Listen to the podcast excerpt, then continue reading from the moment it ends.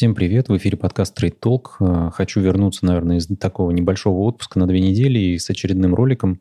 А, сегодня хочу поговорить про инвест-копилку от Тиньков. Напомню, у меня на канале уже был один из выпусков, к нему достаточно много комментариев. В Телеграме много комментариев приходит э, через чат-бот и в личные сообщения, и постоянно, в общем-то, задают один и тот же вопрос. А, что делать? Я начал копить, у меня, в общем-то, сумма покраснела – давайте обсудим вообще, что это такое и почему сумма может на вашем счете покраснеть, и стоит ли вообще тогда инвестировать, если, как говорится, мы увидим с вами красноту и потери денег. Все-таки инвесткопилку мы с вами планировали использовать для того, чтобы приумножить наше состояние. Ну, давайте, наверное, вернемся вот как раз к блоку комментариев. Есть тут такой комментатор, Мясной Паскаль, который несколько дней назад вот начал задавать вопросы, сам себе на них отвечает, если честно. Говорит о том, что у него уже там минус 175 рублей, а, тут дальше долларовый счет минус 1 доллар и все такое прочее. А, ну, давайте, наверное, я расскажу немножко про свой опыт использования инвест-копилки, потому что нет ничего лучшего, чем показать своим примером. Переключимся на приложение, потому что в интернет-банке Тиньков можно посмотреть только на QR-код и через него перейти в приложение в раздел инвест-копилки. Почему-то в интернет-банке они этого не сделали. Видимо, мы все с вами настолько ушли в мобилки, что, в общем, уже интернет-банк никому не, не интересен. А, ну, мы здесь видим достаточно много операций. Я у себя привел операции к округлению до 100 рублей на текущий момент и а, еженедельно откладываю еще 1000 рублей на инвест-копилку, поэтому у меня так достаточно быстро начало это все накапливаться. Переключился я из рублей в доллары. Чем это связано? Да, наверное, просто с тем, что доллар мне больше нравится, поэтому решил, что инвест-копилка будет в долларах. И здесь есть несколько нюансов, которые, наверное, я хотел бы осветить. Первое. А, инвестируя в долларах, мы с вами, ну, а здесь мы все-таки э, говорим про инструмент инвест-копилки, который для нас выглядит как раздел в приложении мобильном, а, но на самом деле это брокерский счет полноценный, на котором у вас находится вот как раз накопление в фондах Тинькофф Инвестиций. Соответственно, тут надо, наверное, остановиться на том, что это за фонды такие, какая их структура. Это, в общем-то, разработанные Тинькофф а, управление активами, а, несколько фондов, их три штуки всего, вечный портфель в евро, вечный портфель и вечный портфель в рублях. Что это такое? Это, в общем-то, портфели, которые сформированы а, на, и поделены на 4 четверти, то есть по 25%, и они содержат в себе золото, долгосрочные облигации, акции и краткосрочные облигации. Ну, по сути, краткосрочные облигации – это эквивалент кэша практически, поэтому это, в общем-то, деньги, и они, в общем, могут быть подвержены инфляции. И тут возникает сразу резонный вопрос, а почему же мы смотрим на такой хорошо диверсифицированный портфель, и при этом он все равно показывает нам падение? Ну, очевидно, потому что здесь есть активы, которые могут расти и падать в цене, такие как золото, такие как акции. Активов таких у нас с вами набегает на 50%. При этом понятно, что акции, которые содержатся в этих фондах, в том числе выплачивают дивиденды, поэтому сам по себе этот фонд в любом случае будет наращивать свои чистые активы. То есть стоимость чистых активов фонда будет расти. Напомню, что у нас есть фонд, условно, который купил 100 бумаг какой-нибудь компании, и вот э, если выплачиваются, в общем-то, дивиденды, фонд сам реинвестирует эти дивиденды в структуру фонда, то есть он докупит еще акций, докупит еще золото, докупит облигаций. По облигациям тоже, когда выплатят купоны, он тоже реинвестирует себя и сам, в общем-то, начнет расти и пухнуть. И это хорошо для нас с вами, потому что когда мы используем этот инструмент, когда я имею в виду инструмент именно паи этого фонда, как инструмент долгосрочного накопления, для нас с вами это выгодно, потому что мы можем воспользоваться трехлетней льготой налоговой на э, доходы, которые мы получим. То есть если вы купите какие-то активы, которые торгуются на российских биржах, продержите их более трех лет на обычном брокерском счете, тут очень важный момент, что это не на индивидуальном инвестиционном счете должно быть, то вы имеете право на налоговую льготу размером 3 миллиона рублей э, прибыли в год. То есть, условно, вы можете заработать 9 миллионов рублей сверху, и вот с этих 9 миллионов вы не заплатите никаких э, налогов. Ну, то есть НДФЛ у вас не возникнет. Э, понятно, что мы здесь все такие ритейл-инвесторы, которые 9 миллионов не заработают за 3 года, скорее всего. Поэтому для нас это, в общем-то, хорошая налоговая льгота, тем более, что ее за нас с вами, в общем-то, э, посчитает и исполнит э, брокер, потому что он в данном случае выступает налоговым агентом по бумагам, которые торгуются в России. Соответственно, соответственно, что мы имеем? Мы имеем с вами а, одинаковую структуру фонда, просто в а, разных валютах, соответственно, имеющую разные вложения. То есть, если мы говорим про акции, то здесь мы видим, что долларовый портфель, он вкладывает в акции Vanguard Total Stock Market. Да, то есть, мы видим, что вот 24.17, да, то есть рынок немножечко присел. При этом, если мы посмотрим на всю структуру фонда, мы видим, что здесь золото вместо 25% уже стало стоить 29, Total Stock, Stock Market понизился, да, вот видите, 24.17 его доля, но ребалансировки еще никакой не было. Дальше есть э, Treasury Bills на 11% и, в общем-то, краткосрочные и долгосрочные облигации. То же самое мы видим с вами в евровых вложениях, но здесь э, используется фонд, который вкладывает в европейские бумаги, FTSE Europe ETF, это все фонды Vanguard. А почему Vanguard? Наверное, ну тут ответ достаточно очевидный, потому что ETF от Vanguard, они имеют э, минимальные комиссии, соответственно, вкладывая через э, ETF Vanguard, мы имеем супер дешевый вариант выхода на определенные биржи. При этом это бумаги этого фонда торгуются в Штатах, и, в общем-то, в Штатах на штатовских брокерах мы имеем тоже достаточно дешевые комиссионные на покупку, то есть у нас, в общем-то, транзакционные издержки минимальны, поэтому фонд использует, в общем-то, бумаги Vanguard. Российский портфель имеет немного, немножечко другую структуру. Здесь также есть iShares Gold Trust, как раз фонд, который инвестирует в физическое золото.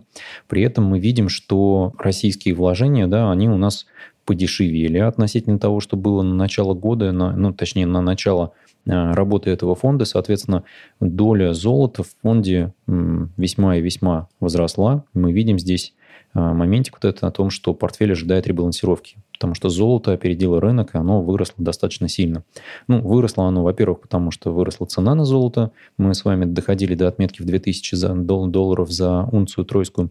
Во-вторых, э, вырос доллар, поэтому стоимость вложений рублевого фонда, естественно, вот в золото она достаточно высокая. Ну и входит здесь э, ряд бумаг, и, в общем-то, я сейчас хочу рассказать как раз, почему я вышел из э, рублевого фонда и перестал вкладываться в рублях и начал вкладываться в валюте. Причина здесь одна и достаточно банальная, потому что мы видим, что происходит здесь с точки зрения структуры вложений. Фонд рублевый не вкладывается в, широ... в какой-то широкий индекс, да, то есть в индекс Мосбиржи, либо не вкладывается в какое-то большое количество эмитентов. Здесь их очень мало, то есть мы видим, что это там десяток компаний, наверное. При этом э, ряд из них это нефтегаз наш, соответственно, как только мы начинаем считать как объем вложений в нефтянку, у нас, да, тут «Газпром» 3,68, «Лукойл» 3,22, «Новотек» 1,48, «Роснефть» 0,97, «Татнефть» 0,92, «Сургутнефтегаз», мы понимаем, что где-то 10% активов фонда аллоцированы в нефтегазовую отрасль которая сейчас находится под достаточно серьезным давлением и, в общем-то, будет под ним и находиться. Поэтому с точки зрения вложений в рублевый вот такой портфель, ну, на мой взгляд, это не очень интересно, потому что мы с вами имеем широкую аллокацию на вот из э, портфеля акций в 25%, 10% из них аллоцированы на нефтегаз российский. Хотя на российском рынке есть более интересные истории, которые, в общем, мне нравятся. Непонятно, почему здесь отсутствуют э, у нас компании такие, как Северсталь. Да? То есть мы видим, что Норильский никель есть, конечно, да, вот Северсталь и НЛМК здесь нет.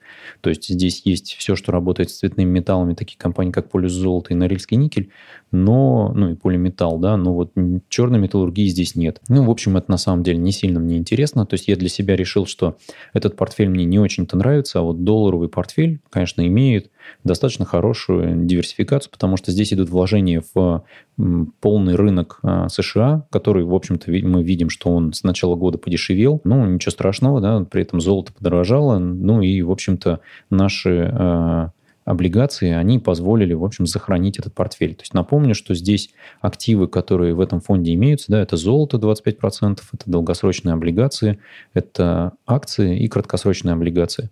Краткосрочные облигации – это, по сути, денежный эквивалент, потому что они имеют интересную особенность, они очень мало реагируют на изменение процентных ставок. То есть ставка будет а, опускаться вниз, либо она будет подниматься вверх, да, и это не, не так сильно будет влиять на стоимость самих этих облигаций. У меня на канале есть уже выпуск на тему ставок, как это будет влиять на рынок акций. Там же я, в общем-то, и про облигации рассуждал. И есть выпуск про риски вложений в долгосрочные облигации, какие у нас есть э, риски от вложений в облигации вообще. А, можете посмотреть, ссылки я оставлю в описании. Ну и вот э, долгосрочные облигации – это на самом деле, в общем-то, интересный инструмент, который дает стабильную доходность для инвестора, но не всегда он может вам помочь обыграть даже ту же инфляцию. И примеров в истории их достаточно много таких. А акции – это самый рискованный инструмент здесь из того, что здесь представлено, ну и золото. Но, на мой взгляд, на текущих уровнях золото тоже является достаточно перегретым инструментом и может, в общем-то, эти вложения выйти вам боком. Но так как фонд вкладывался достаточно давно, в общем, мы видим, что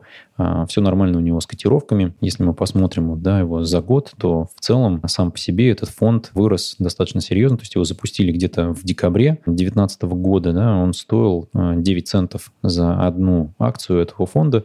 Сейчас мы видим с вами, что котировки выросли вот до 10 центов, практически до 11. При этом мы видим, что в марте падение было до 8 центов, то, в общем-то, было, конечно, серьезным ударом, потому что в тот момент все активы падали в цене. Соответственно, все, кто покупали вот в этот момент акции этого фонда, они, конечно, выиграли. Но давайте вернемся к инвест-копилке. Что же у нас э, здесь происходило? Почему мне нравится этот долларовый портфель? Я объяснил, что, во-первых, у нас здесь доллар, э, мы имеем, что называется, вложение в стабильную валюту относительно рубля, потому что рубль у нас раз в 3-4 года показывает, что, в общем-то, он может приуныть, и наши вложения с вами могут, как говорится, потерять в покупательской способности достаточно серьезно. А, ну и, во-вторых, а, все-таки а, здесь достаточно широкая диверсификация, и вы, как инвестор, можете не ломать голову, куда вам свои денежки отнести, то есть покупая паи этого фонда. Соответственно, для меня инвест-копилка как вариант накоплений, когда мы не должны думать вообще, а просто мы совершаем свои регулярные платежи, и, в общем-то, часть денег начинает автоматически переводиться. Это позволяет вот снять вот этот вопрос того, что регулярная покупка валюты, регулярная покупка активов, она приводит к диверсификации вложений во времени. С одной стороны, мы не получаем резко взрывного роста, да, но с другой стороны, мы застрахованы будем от э, резких падений. Поясню сейчас это на своем собственном расчете. То есть я что сделал? Я взял э, начало года, собственно, середину э, января, и э, рассчитал, каким образом должен выглядеть вообще в целом вот портфель э, USD, да, вот этот вечный портфель в долларе. То есть, что я сделал? Я взял тот же самый фонд от Vanguard, в, который вкладывается в широкий э, рынок акций США. Я взял тот же самый фонд, который вкладывается в золото. И вместо э, отдельных краткосрочных облигаций и долгосрочных облигаций, которые здесь входят в состав этого фонда, то есть можно посмотреть здесь и Microsoft, и Pfizer, и чего здесь только нет, да, я взял фонды облигаций э, от Vanguard, э, Vanguard краткосрочные облигации и Vanguard долгосрочные э, трежери. Это все трежери bills, это не а, корпоративные облигации, то есть это более стабильные инструменты, которые не так падают в цене а, в случае каких-то а, встрясок на рынке. То есть мы можем посмотреть, что происходило в марте. Цены на акции у нас, мы видим, что вот фонд акций стоил в начале года 166, доходил до пиков 172, и дальше он снижался у нас с вами до 120, 119, даже вот видим 111 в какой-то момент было. Ну и дальше он начал постепенно восстанавливаться. И восстановился вот к текущему моменту до 171 доллара за что. Каким образом образом я здесь смотрю и начинаю трекать вот этот индекс. То есть я посчитал, что, что было бы, если бы мы с вами, в общем-то, вложили вот э, миллион долларов, э, поделили на четыре части, посчитал, какое количество э, акций конкретных вот этих инструментов должно было быть в этом портфеле. Собственно, дальше я посчитал через, э, в общем-то, простые вычисления стоимость одного пая, я его для себя, видите, вывел к тому, что, в общем, поделил на миллион, чтобы условно одна акция стоила 1 доллар. Естественно, вот сам по себе один пай этого фонда, он стоит других денег, то есть мы видим, что он там начал торговаться где-то в каких-то 9 а, центов, да, или вот что-то вот в таком духе. А, я здесь для простоты все это привел к одному доллару, хотя здесь как бы округление определенно сделано, то есть чуть больше доллара на самом деле. Ну и дальше рассчитал для себя простой сценарий. То есть предположим, что каждый биржевой день мы с вами покупали по одной акции этого фонда и укладывали бы эти бумаги себе в портфель. Соответственно, у нас здесь вот представлены затраты на каждую эту штучку, да, то есть мы покупали, покупали, покупали, и текущая стоимость, то есть э, перемноженное количество акций на текущую стоимость этой бумаги. Соответственно, таким образом мы с вами пробежали бы вот от начала года до 13 августа и получили бы, что наши затраты составили бы 153 доллара и 10 центов, и при этом мы имели бы в портфеле 147 бумаг, а вот текущая их стоимость была бы 163,75. В общем, не так много мы бы заработали с вами, потому что если посмотреть на а, цены а, одного пая, этого гипотетического, да, то мы с вами имеем на начало этого расчета цену в 1 доллар, и на текущий момент цена 1 доллар и 11 центов. То есть мы с вами видим рост в 11%. Да? То есть тут скрытые есть разряды, да, которые приводят к тому, что это 11,4%. При этом текущая доходность портфеля всего 6,96, то есть там чуть-чуть меньше 7% за это время с начала года, что, в общем, выглядит как-то достаточно странно. То есть мы с вами не, зараб- не дозаработали 4%, но мы с вами при этом не потеряли намного больше, потому что вот эта диверсификация во времени, когда в тот момент, когда э, фонд падал в цене, да, вот мы видим, что он стоил 93 а, цента за бумагу, то есть в какие-то моменты времени, да, из-за того, что активы эти начали падать в цене, в тот момент, когда все распродавалось на рынке, а, мы все равно покупали Э, в этот момент времени, да, и э, все равно пришли к тому, что мы имеем положительный результат на достаточно долгом горизонте. То есть, э, конечно, здесь в примере я все это дело упростил, то есть мы условно покупаем по одному доллару э, по одной бумаге каждый день, по, доллару, по сути, да, там чуть больше, чуть меньше. А, при наших регулярных тратах, я думаю, что у нас плюс-минус с вами ежедневные траты какие-то, а, они более-менее стабильны. Конечно, бывают какие-то всплески, но эти всплески на самом деле нивелируются тем, что сама по себе вот эта э, инвест-копилка, она живет округлением. То есть мы, неважно, сколько мы тратим с вами, то есть мы можем потратить 1 миллион и 1 рубль, а, и в инвест-копилку капнет 99 рублей, если у вас порог округления 100 рублей стоит. Либо вы потратили 1 рубль, и те же самые 99 рублей капнули бы в эту инвест-копилку. То есть это означает, что во времени, вот за месяц в среднем мы будем с вами откладывать ровно те же суммы денег, если мы вот с определенной частотой используем карточку и платим этой карточкой. Так как для меня Тиньков это основная карточка, с которой я веду все расходы, то у меня, в общем-то, среднее накопление с учетом того, что я еще и тысячу рублей ежемесячно по понедельникам отчисляю в этот фонд.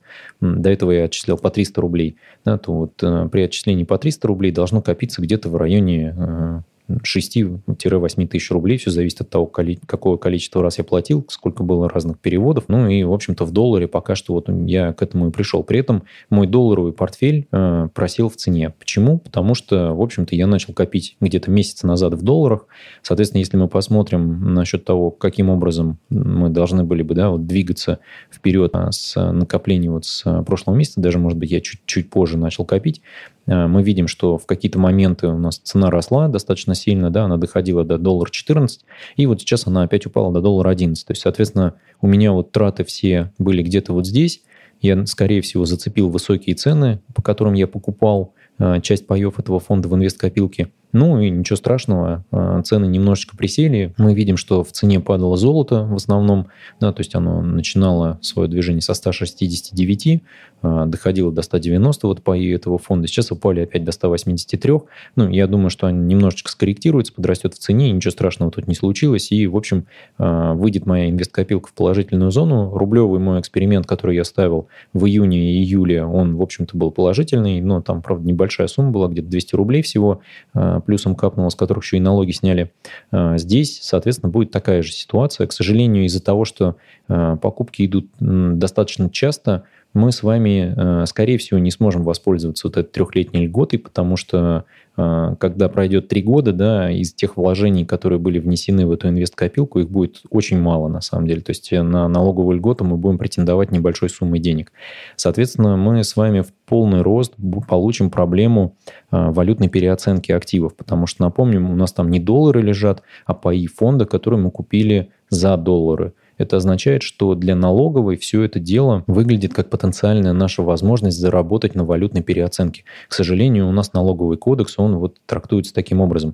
То есть мы с вами могли потерять в, а, с точки зрения вложений в самих долларах, да, то есть вложили 100, условно вынули 98, но так как доллар вырос в цене, мы с вами попадаем на то, что мы второй раз еще и теряем деньги на том, что мы налоговой должны будем заплатить дельту. Поэтому э, здесь нужно учитывать, что вот эта инвесткопилка – это достаточно такой рисковый инструмент, потому что мы с вами, во-первых, зависим от цен на активы, при том, что в самом портфеле только 50% условно застрахованы, да, это долгосрочные и краткосрочные облигации, то есть то, что, в общем, не должно сильно падать в цене, пока, да, пока ставки на низ, низ, низком уровне, и что, в общем, приносит какой-то небольшой купонный доход, то есть что, в общем-то, растет в цене. А золото и акции – это достаточно волатильные инструменты. Если мы посмотрим на цены на золото, да, то сейчас мы имеем пик, а, но при этом ничто не мешало в 2011 году ценам на золото точно так же со своих пиков скатиться вниз. Пока, конечно, ничего не предвещает этого. Ровно поэтому, как инструмент накоплений, конечно, инвест-копилка – это достаточно рисковый инструмент, и нельзя его использовать для накоплений только на месяц или там только на три месяца, да, или даже на год, потому что мы с вами можем не угадать с точкой выхода, потому что именно а, об этом я здесь вам и пытаюсь сказать, что вот есть история с тайм, маркет-таймингом, да, но кто из вас знал, что надо вложить большую сумму денег в эту инвест-копилку или там в фонды Тинькофф, Э, ровно в январе, да, и все равно получить 11,4% рост на текущий момент. То есть достаточно хорошая доходность долларовая, она явно лучше всяких депозитов, она, она намного э, принесла больше бы вам денег с учетом того, что если бы вы эти деньги вложили бы, там, условно, купили рубли на рубли в январе доллары, вложили бы их в вот этот фонд Тиньков, да, и сейчас бы вы получили бы еще с валютной переоценкой гораздо большую сумму, да, мы еще прибавим сюда 15, там, 15% где-то падение э, курса рубля, соответственно, здесь у нас в районе 25-30% уже, в общем-то, доходность, то, конечно же, неплохо. А, но и тут нужно понимать, что это достаточно рисковый инструмент. То есть мы с вами имеем что? Мы имеем риски падения золота, риски падения акций – риски валютной переоценки, из-за которой мы в том числе сможем с вами вынуть меньшую сумму, чем то, что мы видим у себя условно на счете, потому что Тиньков а, в своем приложении не показывает, сколько мы налогов должны будем заплатить. Это, в общем-то, достаточно рисковый инструмент. Поэтому если вы планируете использовать инвест-копилку, пожалуйста, подумайте еще раз, э, на какой срок вы планируете, в общем-то, использовать этот инструмент накоплений, а, каким образом, да, потому что, возможно, для вас а, окажется гораздо более интересным сценарием вариант когда вы копите в течение месяца, дальше тут же снимаете, даже если там небольшой минус, вы, э, ну, вероятность того, что вы в течение месяцев нескольких получите минусы, в течение каких-то других получите плюс, она, в общем, должна будет закрыть для вас вот э, эту историю с большими налог, налогами на валютные переоценки, если вы будете сидеть в долгу. Это один из вариантов использования. Да? Второй вариант использования, когда вы просто открываете эту инвест-копилку и больше не смотрите на этот баланс. То есть и где-нибудь там через 3-4 года вы воспользуетесь той суммой, которую накопили. И это как раз, наверное, самый оптимальный вариант использования, потому что вот мы видим на истории, что долгосрочные регулярные вложения, они как раз и являются самым оптимальным вариантом для того, чтобы получить среднюю доходность рынка, потому что все остальные истории, они приводят к тому, что обычно инвесторы подвержены вот этому массовому, массовой истерии, когда рынок летит вниз, мы все продаем, когда рынок, рынок летит вверх, мы все покупаем. Таким образом, мы катаемся на этих горках и, в общем-то, оставляем все свои деньги э, брокерам в виде комиссии и теряем, в общем-то, свои деньги на рынке. Поэтому самый оптимальный вариант – это, конечно, потихоньку, полигоньку, в общем-то, вкладывать деньги и там через 3-5 лет их вынуть, а что, в общем, на мой взгляд, является оптимальным использованием этого инструмента – Второй вариант, да, это когда вы э, каждый месяц эти деньги будете снимать, какие-то месяца у вас будут убыточные, какие-то будут прибыльные. В целом эта история должна, в общем-то, выйти как минимум в ноль. Если смотреть на достаточно долгий промежуток времени, ну, естественно, здесь не надо использовать это как инструмент и вот как эту стратегию на горизонте в три месяца, да, то есть это на самом деле не очень интересно будет. Скорее всего, вы попадете на убытки какие-нибудь. Вероятность этого намного выше, чем попасть на заработок, конечно же. Поэтому тут нужно учитывать это как момент. В первом видео про инвест-копилку я просто рассказал, что это такое, как это будет привлекательно для инвесторов. Здесь я хочу вам показать, что, в общем-то, это достаточно рисковый на самом деле инструмент, и потенциал падения э, и стоимости денег, которые вы вложили сюда, он достаточно высокий. То есть, если мы посмотрим с вами на то, что происходило в марте, то есть, предположим, что вы в январе начали как раз инвестировать, мы видим, что э, копилка это да, теряла в 7% в своей цене. Да, то есть, мы видим, что затраты наши были 45 долларов и значит, и 40 центов.